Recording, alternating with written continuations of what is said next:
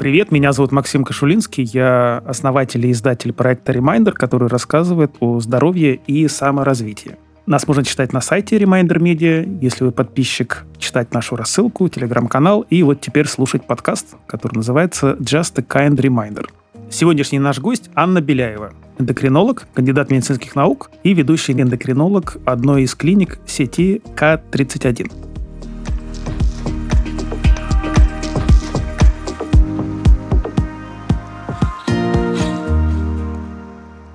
Добрый день, Анна. Добрый день всем. У многих возникает вопрос, с чего бы я и хотел начать, что такое нормальный вес? Сколько должен человек весить? Понятно, что есть такой показатель, как индекс массы тела. Я напомню, чтобы его рассчитать, нужно разделить, собственно, массу на квадрат роста. Вот, например, мой рост 1,75 метра, в квадрате это будет 3. Э, Соответственно, мой вес нужно делить на 3. Если мой вес 75, то нужно его делить на 3, и получится 25. Это, кстати, чуть выше нормы, которую устанавливает международные и российские э, организации здравоохранения. Так вот, э, нужно ли ориентироваться на индекс массы тела и какой должна быть масса этого нашего тела? Спасибо за вопрос. Вообще, конечно, интересно, почему это называется метаболическое здоровье. Это как-то традиционно так сложилось. Хотя метаболизм – это совокупность вообще всех реакций в организме, и это одно слово относится и к обмену кальция, и к регуляции артериального давления и так далее. Но вот почему-то традиционно мы, когда говорим о метаболизме, мы всегда это рассматриваем в контексте энергетического обмена, то есть э, накопления калорий, расходования этих калорий. И, конечно же, все это плавно перетекает в идею, как бы есть или нет у нас избыток веса, и, соответственно, как это посчитать. Традиционно для того, чтобы измерить избыток веса, использовался индекс массы тела. Он разработан был еще в XIX веке математиком, который сотрудничал со страховыми компаниями и, соответственно, для того, чтобы страховой компании, страхующей жизни, как-то ориентироваться в здоровье людей, кто к ним обращается, вот он нашел такую закономерность. И длительное время это оказалось настолько удобно, потому что рост и вес померить очень просто, что он вошел и стал золотым стандартом, хотя параллельно предлагалось тоже большое количество разных способов оценки, и сейчас тоже предлагается.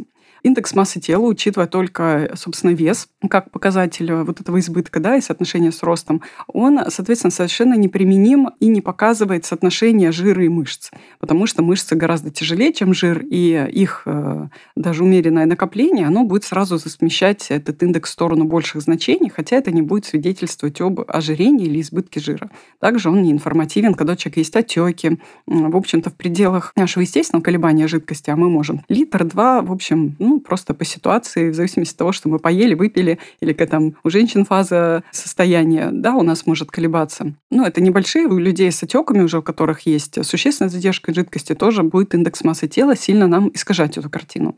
Соответственно, беременные или люди с ампутированными конечностями, да, конечность весит достаточно много, к сожалению, сейчас приходится об этом говорить, мы не можем использовать этот показатель. Также он не информативен у пожилых людей, потому что у них очень непропорционально теряется мышечная масса, и поэтому тоже он нам может показывать нормальные значения там, где на самом деле присутствует, сейчас это называется саркопеническое ожирение. То есть когда избыток жира присутствует, особенно с возрастом, чаще всего это будет избыток как раз висцерального абдоминального жира, но при этом параллельно есть дефицит мышечной массы, и индекс будет э, более-менее приличный, а на самом деле состояние здоровья очень проседать. И второй вопрос, который касается индекса массы тела, что, конечно, именно он использовался в крупных эпидемиологических исследованиях последних уже десятилетий, когда появилась доказательная медицина, такая большая наука, математическая обработка данных более серьезная. И на основании индекса массы тела возник парадокс ожирения. То, что называют парадокс ожирения, то есть ситуацию, когда э, статистически мы видим, что небольшой избыток массы тела, особенно в молодом возрасте, ассоциирован э, с более низкими рисками умереть или даже заболеть некоторыми болезнями болезнями. И поэтому даже последние лет 20 все вот это как-то муссировалось в такой информационной сфере, научных публикациях, э, в попытках объяснить, в чем же заключается парадокс ожирения. И именно уже последние эпидемиологические данные, они, в общем-то, открывают секрет парадокса. Способ его развенчать или открыть, он заключается в том, что мы сейчас стали более точно мерить висцеральный жир, жир, который откладывается преимущественно в местах, не предназначенных для хранения жира. Я думаю, сейчас на этом стоит остановиться, о том, как вообще устроено наше распределение жировой массы, для того, чтобы перейти к оценке, собственно, этого ожирения. Да, давайте разложим весь жир э, по полочкам. Сначала, наверное, стоит напомнить, откуда он берется и зачем. В чем биологический смысл накопления жира? Жировая ткань – это жизненно важная ткань нашего организма. У нас основная масса жировой ткани представлена белой жировой тканью. Как правило, она находится в подкожных э, ну, депо, резервуарах, ну, мы так, так называем, подкожная белая жировая ткань есть небольшое количество жировой ткани, которая окружает некоторые органы, которым ну, помогает их амортизировать. Ну, например, это ткань жировая белая, абсолютно здоровая, которая находится вокруг почек. Да? То есть если мы ее теряем в случае крайнего истощения, то это вредит здоровью наших почек, начинает больше там, колебания при беге, при изменении положения тела, и даже почка может быть травмирована из-за этого. Это как подушка безопасности. Да, это подушка безопасности для почек. Такая же, ну, конечно, поменьше находится, допустим, у нас в своде стопы. А это тоже определенная амортизационная функция осуществляет. И, например, вокруг наших глаз. Да, они находятся в черепе, в костной структуре, очень нежная ткань наших э, глаз. И вот в орбите тоже есть орбитальная, вот эта белая жировая ткань, часть жировой ткани у нас находится в молочных железах, и эти интересные такие жировые клетки во время кормления, когда женщина кормит э, малыша, они трансформируются в клетки, которые насыщают молоко жирами и обеспечивают калориями нашего малыша. Поэтому ну, они тоже потом после завершения кормления опять э, трансформируются, регрессируют и выглядят как э, жировые клетки. Поэтому жировая ткань, она вообще очень неоднородна по своим функциям. Ну, конечно, глобально, если говорить про метаболизм, основная ее задача – это накопление калорий. То есть э, наш биологический вид э, эволюционировал в условиях, когда у нас очень неравномерное поступление пищи. То есть мы устроены как холодильники. Да? То есть в какой-то момент у нас есть возможность накопить, и мы этот холодильник забиваем калориями. То, что мы потом будем расходовать в период неурожая, неудачной охоты, холода, голода, борьбы с инфекцией. То есть тогда, когда у нас э, повышена потребность в калориях, но нет возможности их быстро восполнить. Поэтому, на самом деле, эволюционно мы очень-очень хорошо приспособлены э, к периодам голода. И вот эта жировая ткань тоже нам создает такую подушку безопасности в этом смысле. Страхует нас от голода. Здесь можно вспомнить, наверное, историю про самого тяжелого в мире человека, который весил где-то 600 килограмм, и он под наблюдением врачей, кажется, целый год не потреблял никакой пищи, кроме воды и витаминов, и, по сути, его организм питался за счет отложения жира. Да, за счет своих калорий, ну, наверное, белок ему еще там дополняли mm. все-таки аминокислоты такой вот функция жира, она надолго нас может. Э, в общем, и посты 40-дневные, да, еще мы можем религиозные посты вспомнить, mm-hmm. когда, в общем, мы понимаем, что человек за 40 дней может, даже не имея избытка жира, но за счет своих запасов калорий, в общем-то, просуществовать и идти своим духовным путем. Насколько я понимаю, вот этих жировых клеток, их примерно одно и то же количество. То есть они просто как бы разбухают, наполняясь какими-то жировыми кислотами или триглицеридами или еще чем-то. Да, примерно так. В общем-то, они в детстве могут делиться, и ожирение, которое случается в детстве или в подростковом возрасте, оно приводит к тому, что у нас вот этот депо растет. То есть это еще тот период, когда есть стволовые клетки, и они могут пополнять количество вот этих белых жировых клеток. И, с одной стороны, это как бы защищает человека потом в будущем от висцерального ожирения, немножко. Но, с другой стороны, таким э, людям, кто в детстве уже набрал избыточный вес или в подростковый период прошел, им потом в будущем намного сложнее сбросить вес, похудеть. То, что у них ну, уже такие mm-hmm. запасы депо просто физиологически они остаются больше. Считается, что да, во взрослом возрасте у нас количество клеток не особенно меняется, то есть клетка накапливает, разбухает, увеличивается в размерах до тех пор, пока ее лимит не заканчивается. И после этого наступает тот период, когда избыток э, циркулирующих свободных жирных кислот, а мы понимаем, что весь избыток калорий, который мы съели вот здесь и сейчас, то есть вот мы съели на завтрак яблоко и круассан, да, а по расходам нашим нам нужно только яблоко и пол круассана, условно говоря. Вот оставшиеся пол круассана, они превратятся в жир, и им надо куда-то деться. То есть организм, он не умеет как бы не съесть эти пол круассана, которые мы в себя положили, и весь избыток, который в ближайшие часы не утилизирован на наши просто жизнедеятельность, не потрачен, но он перейдет в жировую ткань. И этой жировой ткани надо куда-то деться. То есть в первую очередь она будет захватываться, конечно, белыми жировыми клетками, подкожными, и формировать нашу такую подушку на ногах, ну, подкожно на животе, на лице и так далее. Э, тут, конечно, мы все очень разные, потому что мы еще и генетически, и в силу пола да, имеем разный объем вот этих запасов. То есть традиционно у женщин больше запас белой жировой ткани за счет эстрогенов. То есть так вот, как девочка созревает, если у нее много эстрогенов, то у нее сформируется тоже хороший запас возможностей запасти жир в подкожной жировой ткани на бедрах, на ногах. У мужчин традиционно этот запас он меньше, да, поэтому избыток калорий для мужчин он в большей степени пойдет уже сразу, ему некуда деваться, уже все запасы подкожной ткани переполнены, и он сразу будет откладываться тоже в белую жировую ткань, но которая расположена в животе, преимущественно в сальнике и мезентериальной области это тоже белая жировая ткань, но она немножечко уже э, другая по своим функциям. То есть эм, клетки вот этой висцеральной белой жировой ткани, тоже адаптированной для хранения жиров, они легче увеличиваются в размерах. И вот сейчас основная из концепций, э, что запускает вот этот вред вот этой висцеральной жировой ткани, заключается в том, что они настолько растягиваются, что им становится сложно получать достаточный кровоток, достаточное питание от сосудов, то есть размеры клетки превышают возможность диффузии газов, и клетка, она начинает просто погибать или испытывать определенный гипоксический шок, переполненная жировая клетка, и это приводит к ее разрушению, соответственно, выходу в межклеточное сосудистое пространство локальное продуктов э, разрушения этой клетки, они обладают сильным воспалительным потенциалом. Это инициирует э, воспалительные клетки, которые всегда пронизывают все наши ткани, жировые ткани без исключения, и запускает цикл вот этого стерильного воспаления. Но стерильное воспаление, оно чувствуется не только жировой тканью, то есть э, медиаторы этого воспаления, они, к сожалению, ощущаются и нашими суставами, и головным мозгом. В конечном этапе у нас весь организм начинает фоново изменять свое функционирование. Получается, что накопление жира – это такой нормальный эволюционный процесс, и опасность или неприятности возникают тогда, когда этот жир накапливается не в тех местах. Да, да. да когда он не только накапливается, но он и не расходуется. Угу. И это приводит к накоплению его уже избыточному в висцеральной области. И следующим этапом это еще такое называется эктопическое накопление жира, то есть когда уже и висцеральные депо переполнены, и уже дальнейшее их наполнение ведет только к гибели вот этих висцеральных клеток, частично или перерастяжению их вот этому воспалению. И э, следующим этапом жирные кислоты, их избыток, они начинают проникать в ткани, которые не приспособлены для хранения жира вообще.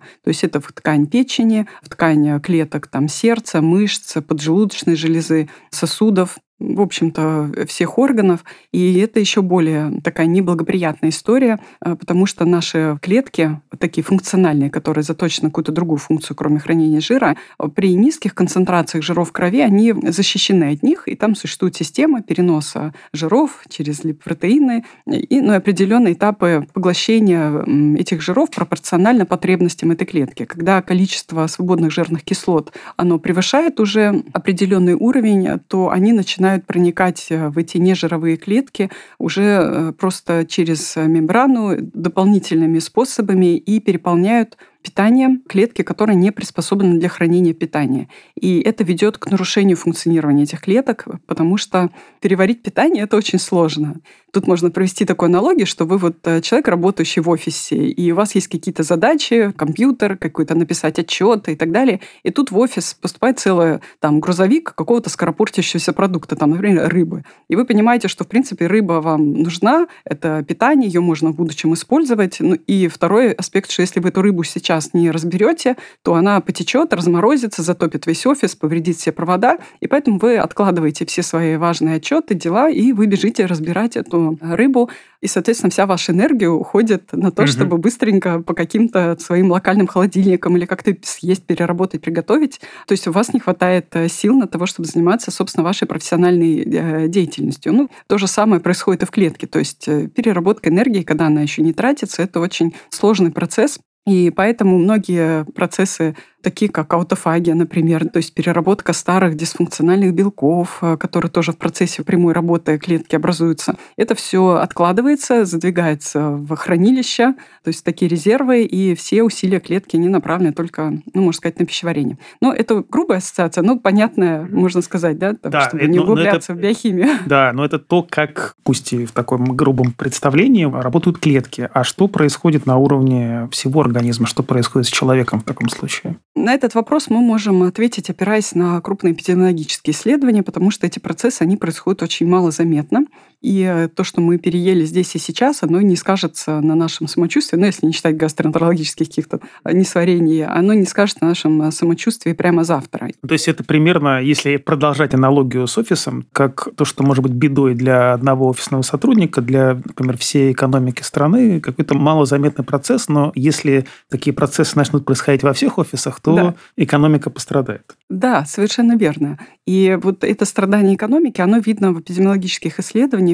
Конечно, не очень хочется накручивать ситуацию. Так, э, избыточный вес – это очень тяжелая и эмоционально такая яркая тема для многих людей. Но все таки надо быть честным как врачу. И исследования показывают, что избыточный вес, даже просто избыток веса жировой ткани в среднем возрасте, в возрасте около 40 лет, он ворует около трех лет нашей жизни. А если речь идет об ожирении, это уже 6-7 лет у мужчин и у женщин. Ну, эти исследования проводились на основании как раз индекса массы тела. Но на очень крупных популяциях, поэтому все-таки какие-то корреляции мы можем выявить. А если в 40 лет человек имеет ожирение и дополнительно еще курит, то его продолжительность жизни, она сокращается на 12-13 лет, к сожалению, относительно такого же человека, который не имеет избытка веса и не курит. Ожирение ассоциировано с усилением практически всех хронических заболеваний, большей их частотой, то есть в полтора раза больше риски онкологии, сахарный диабет, э, повышается риски в несколько раз раз артериальная гипертензия, инфаркты, инсульты, когнитивные нарушения, ортопедические проблемы, невозможность ухода за собой на уже более поздних сроках. То есть тоже были исследования, которые, например, ставили целью такие экономические, да, сколько человек будет брать больше больничных в период, пока он работает. И было еще исследование такое очень крупное австралийское 21 года, которое оценивало периоды немобильности. При этом они брали такой критерий, как сниженная мобильность. Это когда человек может пройти меньше километра, то есть из-за хронических хронических заболеваний, неважно из-за каких, из-за одышки, из-за того, что у него какие-то еще проблемы, суставы и так далее. И был критерий сильного снижения. Это когда человеку требуется уход в повседневных делах, его нужно кормить, мыть, он не может сам себя обслуживать. То есть мы понимаем, что и худые тоже с ними может случиться какая-то беда, и э, человек попадает в такую ситуацию. Но вот если на большой выборке статистически посчитать, то избыточный вес – это дополнительных 5 лет сниженной мобильности и 3 года вот такой такой полной зависимости. То есть такая нагрузка на близких, на общество, с которыми э, в финале человек может столкнуться. В общем, это не только короче жизнь, но это больше инвалидизация в финале этого процесса. А может ли так быть, что у человека достаточно высокий индекс массы тела, но при этом он метаболически здоров? Может быть, имеет смысл сначала определить, что такое метаболически да. здоров? Да, и теперь вот мы как раз возвращаемся к замерам, для того, чтобы прояснить эту ситуацию, используется очень много критериев. Сейчас, конечно, самый простой критерий – это замеры охвата талии. К сожалению, он тоже э, не идеальный. Напомню, что считается избыточным вес на основании тоже статистических корреляций, когда охват талии у женщин больше 80 сантиметров или охват талии у мужчин больше 95 сантиметров. Уже начинаются риски для здоровья. Но это разве не зависит от э, роста комплекции вот, э, человека? Немножко зависит, конечно. Ну, во-первых, у нас не такой большой разброс роста в популяции. Эти цифры я назвала для европеоидной популяции, для азиатской популяции они меньше. Но это тоже попытка упростить э, систему, потому что, конечно, талия, она добавляет существенно больше, чем расчет индекса массы тела. Угу. И есть много исследований, где очень четко показано, что прибавка лишних сантиметров талии, она гораздо больше разрушительное действие ведет, чем прибавка лишних килограммов в целом. Но лишние сантиметры талии, это получается просто такой способ измерить, сколько лишнего жира. Он тоже ткани. имеет свои ограничения. Угу. Он гораздо лучше, чем использование индекса массы тела. Он лучше, это шаг вперед, но он не идеальный тоже, потому mm-hmm. что в этой талии может быть подкожный жир и может быть вот этот висцеральный жир. Висцеральный – это который между органами, Между, да, да органами mm-hmm. Сальникова и так далее. Если углубляться дальше, то тоже все непросто, потому что висцеральный жир пробовали мерить с помощью КТ и МРТ, которые нам точно показывают, где подкожный, где висцеральный, но там тоже есть разные депо, потому что если мерить на уровне поясничного отдела, то там тоже почки у нас до середины поясницы спускаются, и вот вокруг них существует вот этот полезный околопочечный жир, который ни разу не висцеральный и никак нам не вредит. И поэтому еще правильнее с помощью технологии это выделять эту зону и считать вот чисто жир, который не относится к околопочечному. И, конечно, современные технологии это позволяют сделать, но это очень дорого, это облучение человека, потому что обычно это делается с помощью компьютерной томографии, и это требуется отдельного исследования. Есть такие научные публикации, которые говорят, что это более точно, это лучше коррелирует со здоровьем, но вот здесь сейчас каждый там ваш сосед, невозможно их всех направить, обычных людей, делать КТ для того, чтобы это померить. Сейчас э, есть еще более интересный маркер, который очень э, активно изучается и продвигается сейчас все больше публикации, это эпикардиальный жир. То есть это э, те жировые депо, которые расположены вокруг крупных сосудов сердца, коронарных артерий. И вот там тоже такая же ситуация, что пока его мало, он там обязательно должен быть, и он защищает сосуды сердца, то есть он еще не имеет воспалительных изменений, и он, наоборот, э, как депо питания для сердца создает и избыток э, жирных кислот после еды депонирует, чтобы клетки сосудов и сердца не контактировали с ними. А когда его становится слишком много, там тоже возникают вот такие же воспалительные процессы, как я описывала про висцеральный жир, и он начинает очень сильно ускорять процессы повреждения атеросклероза, сердечной недостаточности, с аритмиями коррелирует. И это как раз э, чисто вот этот эктопический жир. То есть это нам показывает э, вторую, третью стадию, то есть что это жиры как бы уже неблагоприятные. То есть мы не меряем мышцы, как угу. в индексе массы тела, мы не меряем тут подкожный жир, как в, когда мы измеряем охват талии, да, вот этой погрешности нету. То есть, по сути, мы берем какую-то одну часть тела, жизненно важный да. орган, и меряем количество жира там, и предполагаем, что если он там есть, то значит он и в других местах тоже есть. Да, и, безусловно.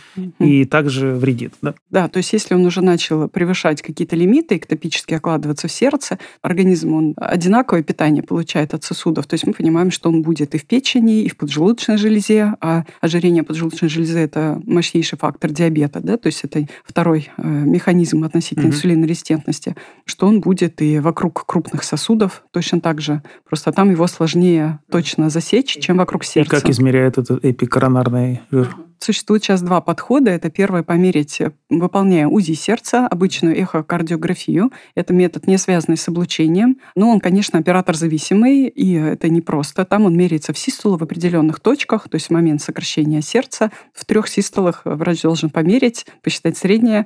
И вот эти параметры, они очень хорошо коррелируют с риском. И второй способ – это померить, э, тоже проводя компьютерную томографию органов грудной клетки. Сейчас это частое исследование, оно проводится без контраста с этими целями, и оно в том числе проводится не только при подозрении на легочные там, патологии, но и для оценки коронарного кальция, то есть это тоже один из таких кардиологических маркеров атеросклероза, который пока еще мало заметен человеку внешне, но уже требует лечения.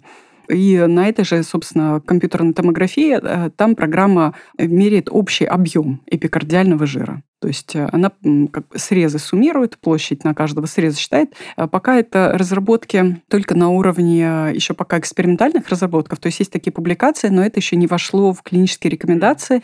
И э, пока вот эти границы, да, сколько его должно быть в миллилитрах или в миллиметрах, если это эхо, оно еще требует доуточнения, но ориентировочно пока вот считается больше 125 миллилитров эпикардиального жира объем, померенный на КТ, он уже коррелирует с угу. Например, наша клиника может такое померить, потому что у нас есть э, программы искусственного интеллекта, которые обрабатывают эти снимки. То есть это не вручную надо каждый срез обводить специалисту по МРТ-КТ. Это считает программа автоматически. Но пока это как экспериментальные условия.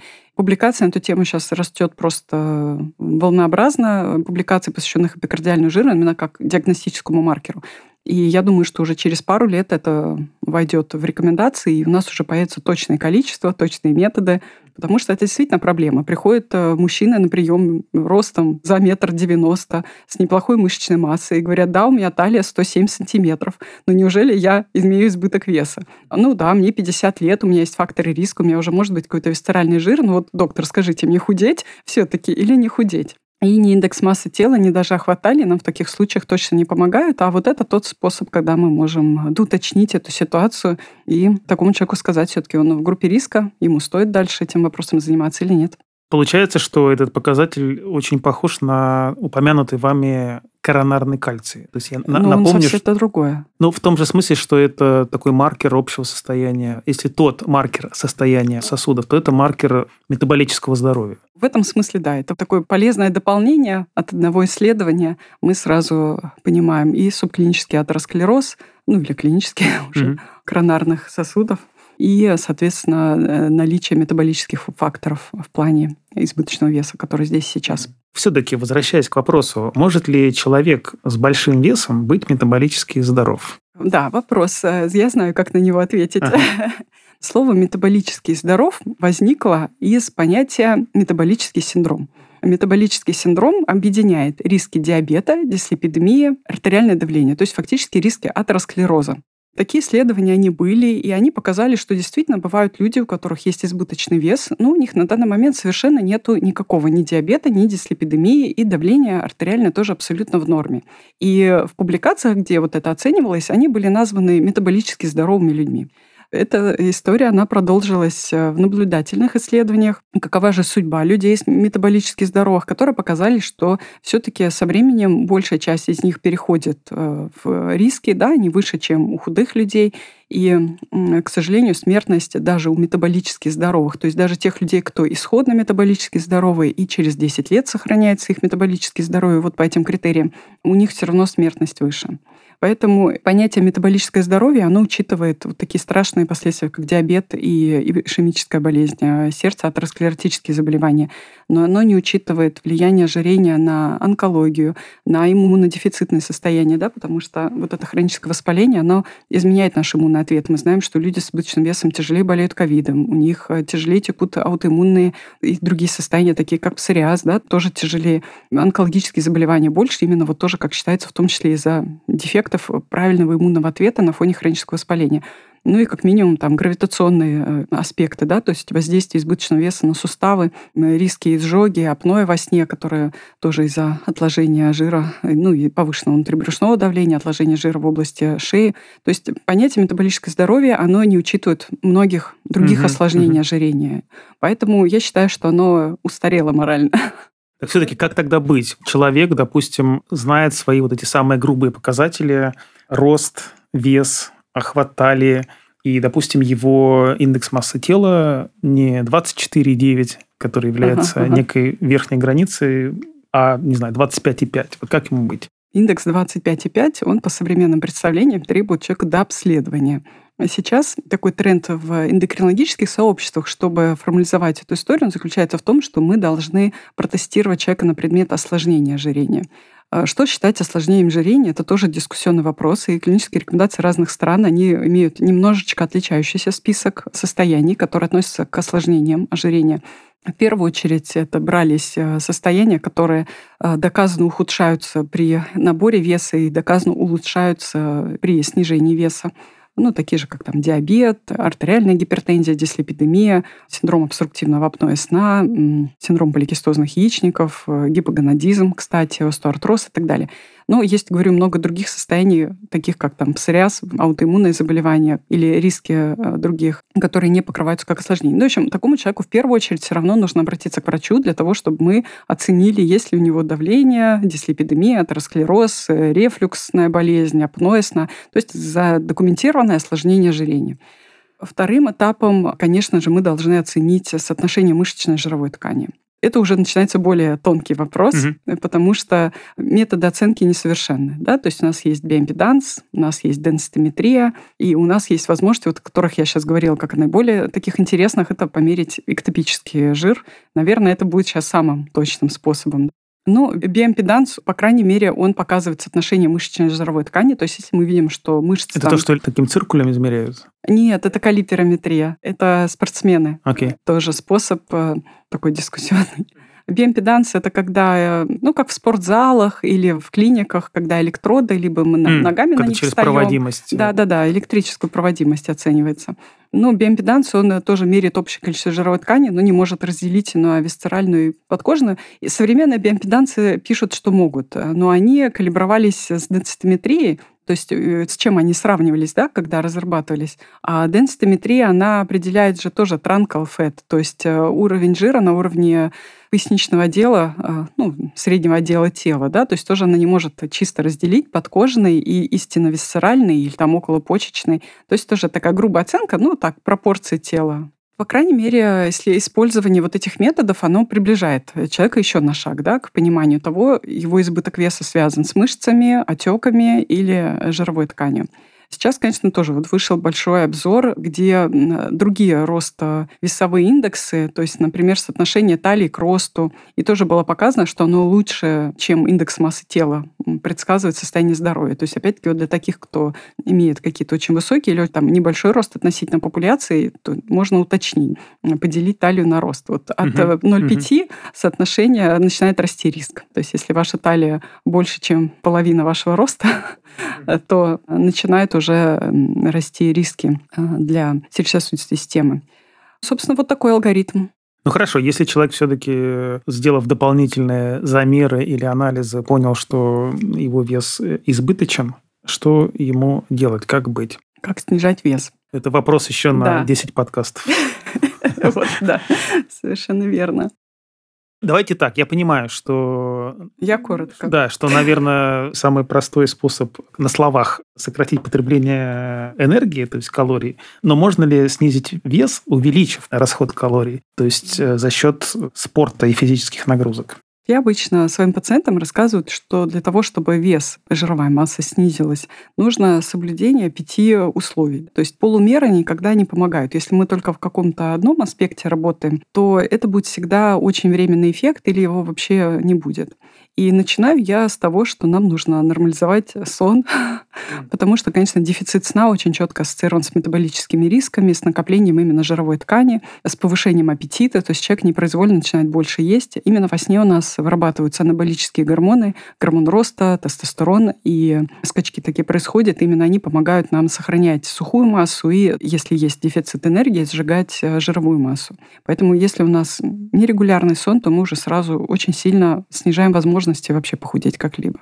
Второй аспект – это хронический стресс вот острый стресс, да, то есть если вас кто-то обидел или вы расстроились, ну или позитивный острый стресс, там какое-то яркое событие произошло, они, наоборот, способствуют снижению веса. А вот ситуация, когда человек в постоянном стрессе, это речь и про эмоциональный стресс, и про физический, то есть постоянное переутомление, избыточная усталость от, сейчас э, скажу опять, избыточно строгих диет. То есть когда у нас человек постоянно терпит, постоянно все на силе воли вытягивает вот эту диету, то это тоже создает стресс. Ну, хронические заболевания заболевания на самом деле тоже создают стресс. То есть вот это третий пункт, что мы должны подсобрать э, максимально все хронические состояния, которые у данного человека есть.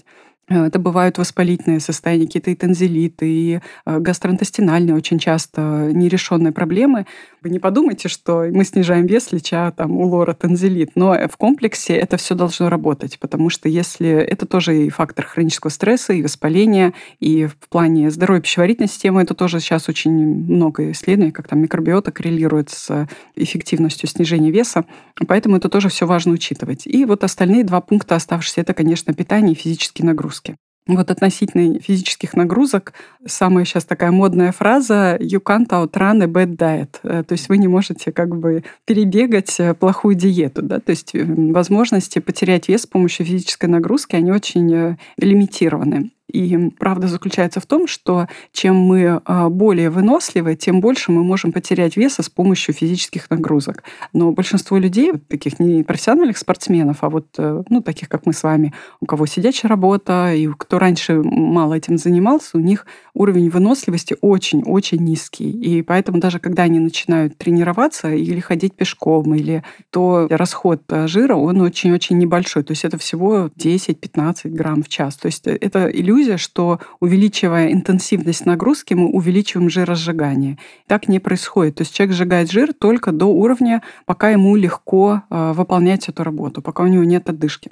Более силовые тренировки, они в контексте снижения веса очень важны тоже, потому что они позволяют увеличить эту выносливость. Разными способами, да, то есть есть э, все эти аэробные интервальные тренировки, которые добавляют митохондрии в наши гликолитические мышечные волокна, есть силовые типа статодинамики тренировки, которые вызывают гиперплазию окислительных мышечных волокон, ну и то, и другое приводит к тому, что у нас больше митохондрий в мышцах, больше выносливость, и во время следующей легкой тренировки типа ходьбы и работы по дому мы потеряем больше калорий. А почему? Я, можно здесь да. перебью? То есть, э, допустим, мы за счет интервальных тренировок и силовых тренировок нарастили количество митохондрий, то есть они да, прямо там да, появляются да. новые, да?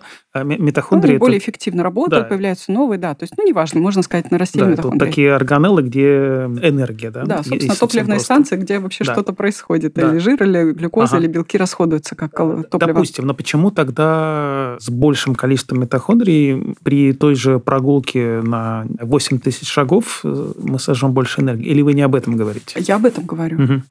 Тогда надо сказать два слова об этапности расхода калорий. Какая существует этапность? Если мы, допустим, голодны, ну, вот натощак, мы вышли на прогулку, сходить за водой, собрать ягод, там это лукошка, грибов. Что обычно мы делаем в городе. да. Ну, что обычно делали наши собрать, предки. Собрать, как... ягоды, собрать ягоды в магазине. В лукошке. что обычно, как устроен наш человек, и что обычно делали наши предки натощак. То мы, в первую очередь, э, выполняя легкую работу, мы тратим жиры как источник э, топлива тратим до тех пор, пока интенсивность нашей работы не превысит э, наш порог выносливости. То есть, например, если мы уже бежим за этими ягодами, начинаем быстро идти или идти в гору, например, то у нас подключаются силовые волокна, и как только они подключились, у нас жиросжигание полностью останавливается. И питание мышцы целиком из силовых и окислительных мышечных волокон, оно осуществляется уже за счет глюкозы, в первую угу. очередь гликогена. Поэтому, когда мы начинаем более высокоинтенсивную нагрузку, у нас расходуется сахар или запасенный в виде гликогена, или тот, который в крови циркулирует. Соответственно, когда мы совершаем наши 8 тысяч шагов, если у человека очень низкая выносливость, уже по городу гуляя по Москве, переносясь в наше время, то, соответственно, человек может э, превышать пороги своей выносливости. А он может это почувствовать? Да, может это почувствовать, потому что появляется одышка и ощущение утомления. Нагрузка легкая, которая идет на жирах, это вот можно привести пример диафрагмы. В ней очень много митохондрий, поэтому она не утомляется практически. Да? То есть мы дышим и не чувствуем никакого утомления в области диафрагмы. Диафрагма это такая мышца между да. легкими, да, и животом. Да, да, над животом, которая двигает легкие. Да, да, да, да которая двигает легкие. Вот уже в межреберных мышцах там, да, меньше митохондрий, там их можно утомить, mm-hmm. если mm-hmm. пневмония какая-нибудь. А диафрагма или там сердце, допустим, там очень много митохондрий, и оно не утомляется. И вот такие же ощущения у нас должны быть от ходьбы мышцами ногами. То есть это такое ощущение, что я могу идти два часа, и я вообще не устану, мне не нужно посидеть на лавочке, никакого вот утомления или одышки, учащения дыхания у меня нет. Вот это работа, которая выполняется чисто на жирах. И у людей с гиподинамией исходно, даже когда они начинают такую легкую, казалось бы, работу выполнять, они уже начинают выполнять более сильную работу, чем вот эта аэробная. То есть они уже начинают уставать от этой работы. Поэтому, если вы не устаете, то да, вы ходите 8 тысяч пешком, и тренировки не добавят вам возможности сжигать жир от ходьбы пешком, или от работы по дому, или от танцев, но от какой-то бытовой активности, от подъема по лестнице, там, по эскалатору. если человек проходит 8 или 10 тысяч шагов и не устает, он в этот момент сжигает жир? Да. Да. Да, то есть если ему легко пройти 8 тысяч шагов, или это были такие маленькие интервалы в течение дня, когда он еще вот прям совсем легко ему было, то он э, сжигает жир. Если он уже чувствует утомление, то ему нужны дополнительные тренировки, чтобы повысить возможность организма сжигать жир. И, соответственно, когда человек идет на какую-то уже серьезную тренировку, на волейбол, на танцы, на аэробику, в спортзал, где его там начинают гонять, там, чтобы 7 фотов с него сошло, то во время такой тренировки человек тратит только углеводы. Угу. И если он будет ограничивать эти углеводы перед тренировкой, не доедать их, то, соответственно, он будет тратить белок как топливо, и он будет очень уставать, у него будет падать иммунитет, у него будет плохая регенерация, восстановление, то есть эта тренировка, она будет уже вред приносить.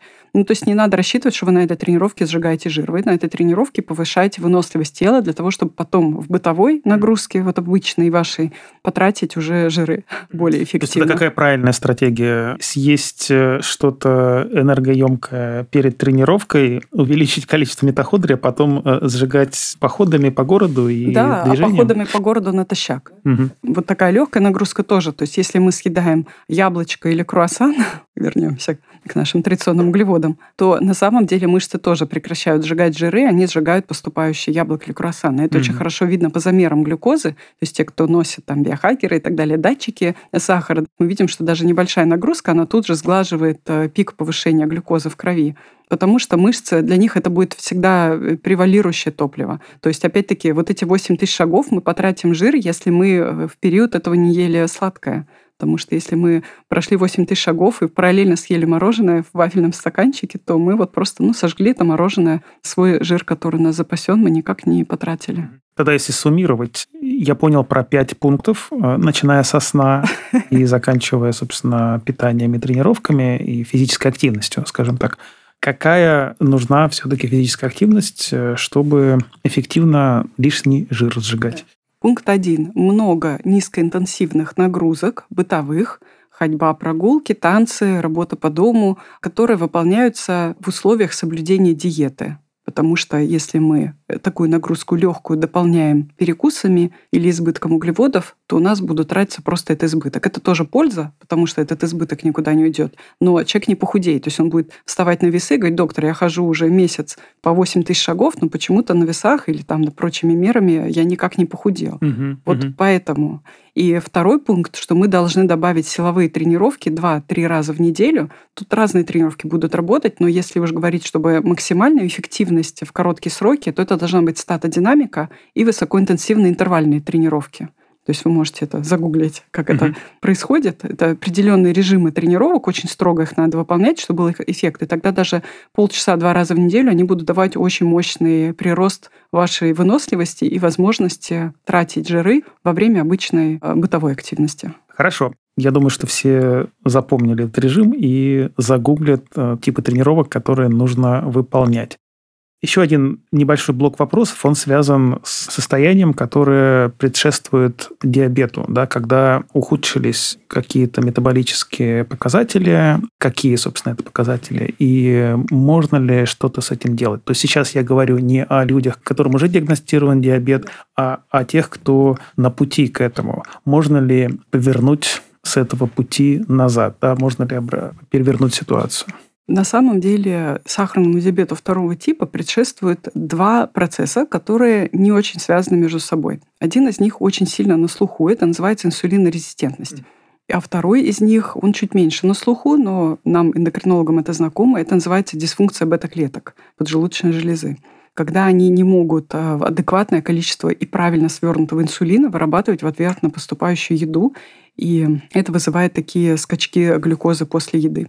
Инсулинорезистентность, я думаю, тоже термин уже многим знаком. Это состояние, когда клетки потребителя глюкозы, в основном это белая жировая ткань, мышцы и печень, они настолько уже переполнены едой, что они не могут в себя вмещать избыточное количество сахара, и они сопротивляются инсулину. То есть такая происходит борьба интересов организма целиком и конкретного органа и клеток его жителей, как жителей отдельного города в частности. Все как у людей, на самом деле, в организме. А инсулин, наверное, стоит напомнить, он, как иногда говорят, является таким ключом для поступления глюкозы, топлива да. в клетки. Да? да, да. Ну, то есть если начинать с самого начала, то когда мы едим, пища у нас в кишечнике раскладывается на отдельные элементы, углеводы, белки и жиры. Углеводы все превращаются в глюкозу в конечном счете, а глюкоза всасывается в кровь, и дальше ее надо куда-то деть, потому что глюкоза – это топливо полезное, но оно, так скажем, опасное для организма. Организму всеми силами надо не допустить повышения глюкозы в крови, потому что она попортит сосуды, нервные волокна, то есть все, куда она доберется просто. Поэтому да, потому надо... что это очень активная молекула. Да, активная молекула, маленькая, готовая прилипать ко многим многим э, субстанциям, их э, связывать, э, менять их форму и свойства и так далее. Поэтому организм, он, его задача эволюционно так выработана, его эту глюкозу положить в ткани. Но для того, чтобы она класть не во все ткани, которые есть в организме, а в определенные, у нее на самом деле существуют эти проводники. И вот этот проводник – это гормон инсулин, который вырабатывается параллельно повышению глюкозы в крови, поступлению глюкозы из пищеварительной системы в наше тело. И именно он садится на свой рецептор и открывает ворота для глюкозы. То есть она так может попасть в те места, где она может быть складирована или превращена в жир. То есть в жировую ткань, где весь избыток глюкозы превратится в жир под действием вот этого же инсулина, в мышечную ткань, где часть глюкозы будет перенаправлена на текущую мышечную деятельность, а избыток тоже отложится в виде жира межмышечных капелек, и в печень, как вообще первые ворота э, нашей еды, первый блокпост нашей еды и инсулина, да, то есть все скачки инсулина, в первую очередь, печень будет на себя ощущать, ей приходится спрятать какое-то количество избытка глюкозы, чтобы не допустить его поступления гигантских количеств глюкозы уже дальше в кровоток. Поэтому вот ей тоже вынуждена накапливать этот э, избыток глюкозы в виде жира. И инсулинорезистентность – это состояние, когда клетки уже настолько переполнены этими жирами, что там ну, нарушаются многие внутриклеточные процессы, и клетка начинает, так скажем, э, сопротивляться, то есть нарушается передача сигнала от инсулина внутрь. Но можно по-человечески, чтобы по-простому сказать, что клетка начинает сопротивляться вот этому дальнейшему поступлению глюкозы внутрь. Но интересы организма целиком, они уже на более высоком уровне регулируются, поэтому организм пытается решить этот вопрос дополнительной выработкой инсулина, и вот эта конкуренция продолжается. То есть дополнительные уровни инсулина, они еще больше переполняют э, и без того уже заполненные запасы глюкозы. И э, мы это называем состояние инсулинорезистентностью. То есть в анализе крови это проявляется тем, что у нас повышается уровень инсулина натощак. То есть тогда, когда мы еще не поели.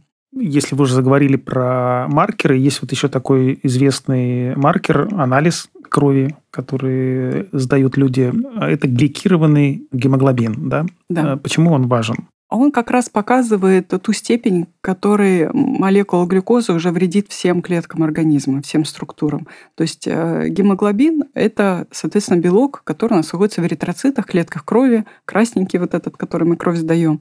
И на него, как и на другие белки, к нему прилипает глюкоза. Это вот к слову о активности и вредительству глюкозы, да? Да, да. Ну, поскольку у нас какие-то не нулевые концентрации этой глюкозы постоянно есть, то, соответственно, этот процесс, он потихонечку уйдет, и поэтому какие-то не нулевые количества вот этого облепленного глюкозы гемоглобина мы всегда фиксируем у живого человека в крови. Соответственно, если средняя концентрация глюкозы в крови становится больше, но при этом э, это может быть и в течение ночи, то есть утреннее повышение глюкозы, да, когда человек треть суток, то есть середину ночи и половину утра проводят на повышенных уровнях глюкозы. И это может быть ситуация, когда у человека много раз после еды идут скачки. А это вообще разные абсолютно сценарии. Э, когда у человека может быть абсолютно нормальная глюкоза натощак, но как только он поел даже там гречку, овсянку и какие-то фрукты, у него тут же происходит скачок на 2, на 3 часа. И поскольку человек несколько раз в день ест, тут у него этих скачков 3 раза по 3 часа, это уже 9 часов, да, то есть это уже там треть примерно суток э, человек проводит на высоких сахарах, и это тоже может завышать вот этот уровень гликированного. Его просто легко померить. Но мы понимаем, что этот процесс, он идет во всех тканях. И если кровь у нас обменивается 3 месяца, то есть э, ну, у нас вообще кровь недолго живущая живущая ткань, она быстро разрушается, выводится, то у нас есть и долгоживущие молекулы ткани. Соответственно, вот эти молекулы коллагена, эластина, то есть у них обмен по 17-25 лет, то есть мы фактически в взрослом возрасте пользуемся уже сформированными в молодости молекулами эластина. Новый пул очень-очень мало образуется по разным причинам. Есть и другие долгоживущие молекулы, которые с нами десятки лет, белки пор определенных, ядерных пор, они тоже подвержены гликированию, потере своей структуры. И, конечно, эти процессы, их не отмотать, нормализацию глюкозы. А гликированный гемоглобин для нас просто анализ. То есть он показывает вот этот средний уровень за три месяца. И мы можем ориентироваться, насколько уже человек близко к диабету. Или еще пока Хорошо. Ну, а косвенный маркер. То есть все-таки критерий диабета в первую очередь это э, повышение глюкозы. Да? Гликированный может тоже искажаться под действием некоторых там, факторов. И он нам важен, потому что он показывает в среднем, насколько мы близки к диабету.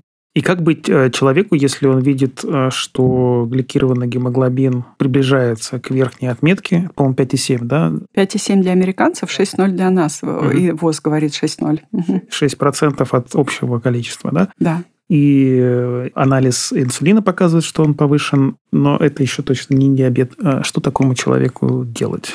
Ну, такому человеку в первую очередь понять, что он уже как вот с горки едет на сканках в сторону диабета. То есть эм, интерпретировать это можно так, что изменения метаболизма уже произошли, и они уже идут по неправильному пути. То есть еще риск для здоровья, он уже есть, но он небольшой. Ну, мы все понимаем, вес набрал, есть риск, да, то есть это не то, что какая-то суперновая информация. И тут тоже мы видим, что повышения уже пошли, то есть, да, уже это с определенными рисками вот этот преддиабет или пограничные значения, они уже, конечно, ассоциированы. Но главный вывод, который человек должен сделать, что если он сейчас ничего не поменяет, то он очень быстро придет в сторону диабета. То есть, как говорится, мы не можем рассчитывать на другой результат, если мы делаем то же самое, что мы делали раньше. И вот то, что вы делали раньше, вас сейчас быстро за несколько лет приведет к сахарному диабету. Поэтому тут, конечно, главный вывод, что нужно пересмотреть эти пять пунктов, обратиться к врачу, проанализировать, что там со сном, стрессом, питанием. Мы вот про питание вообще не поговорили. Ну, угу.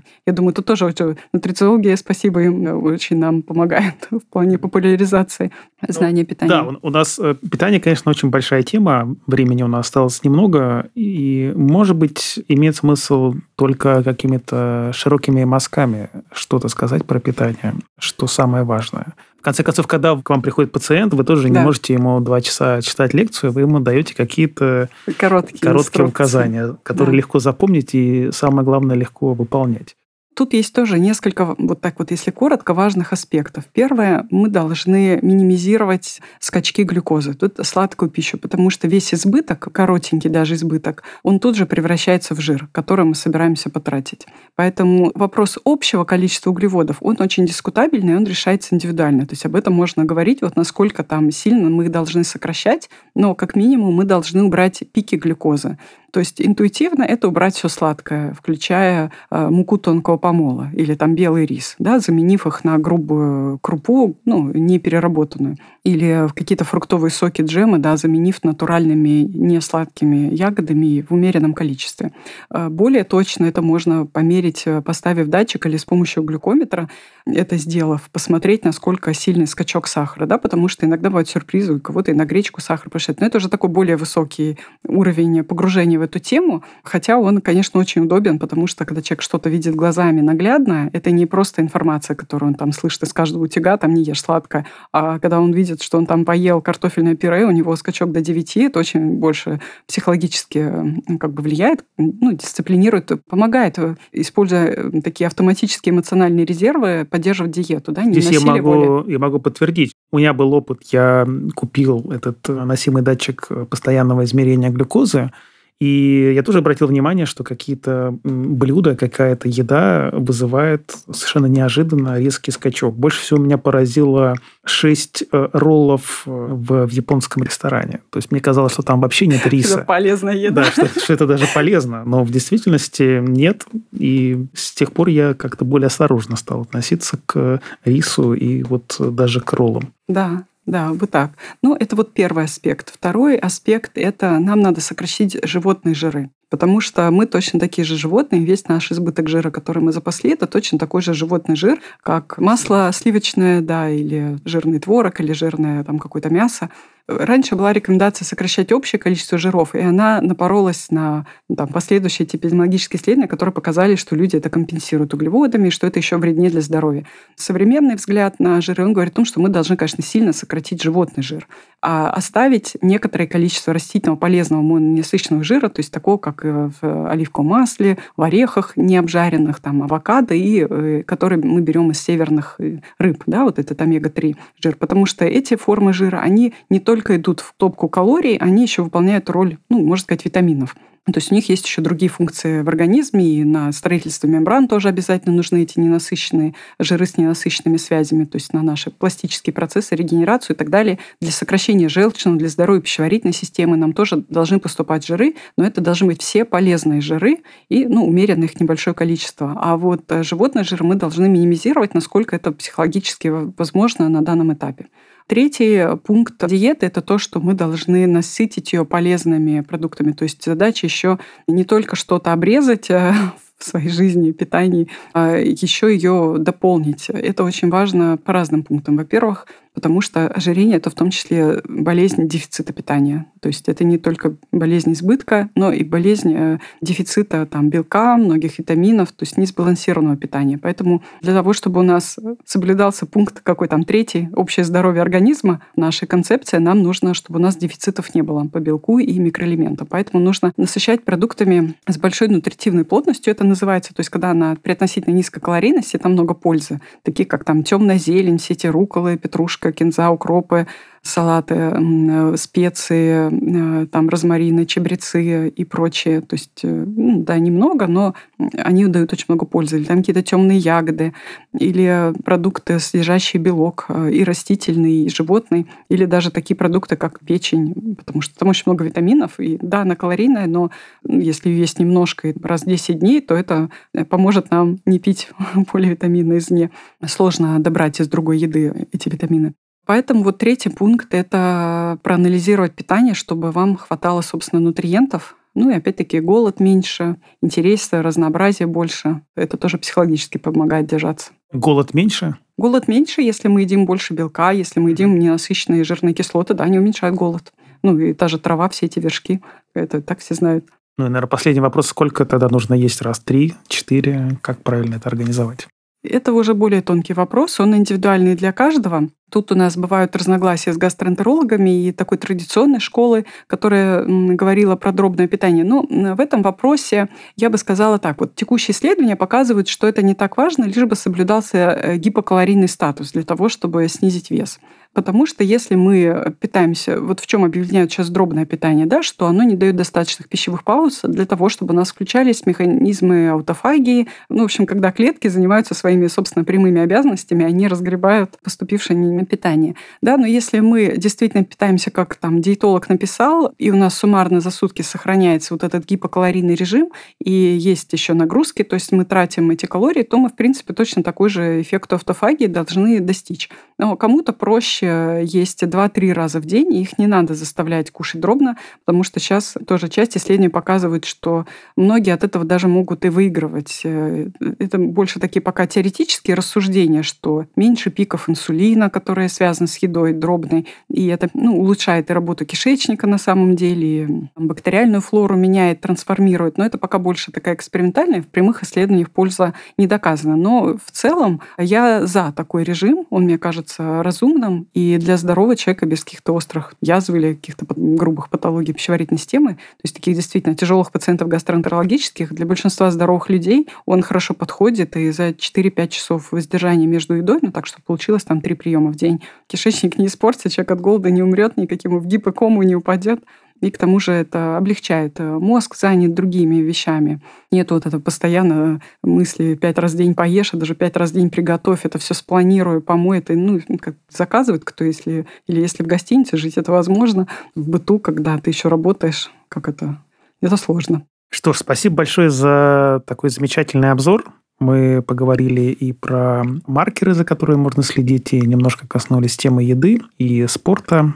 И я надеюсь, что наши слушатели, читатели будут следовать вашим советам. Спасибо за внимание, за то, что вы оставались с нами к этому вопросу. Будьте здоровы и счастливы, потому что это тоже важный аспект здоровья. Желаю вам тогда э, новых встреч с нами. Да, будьте счастливы. Отличное пожелание. Спасибо.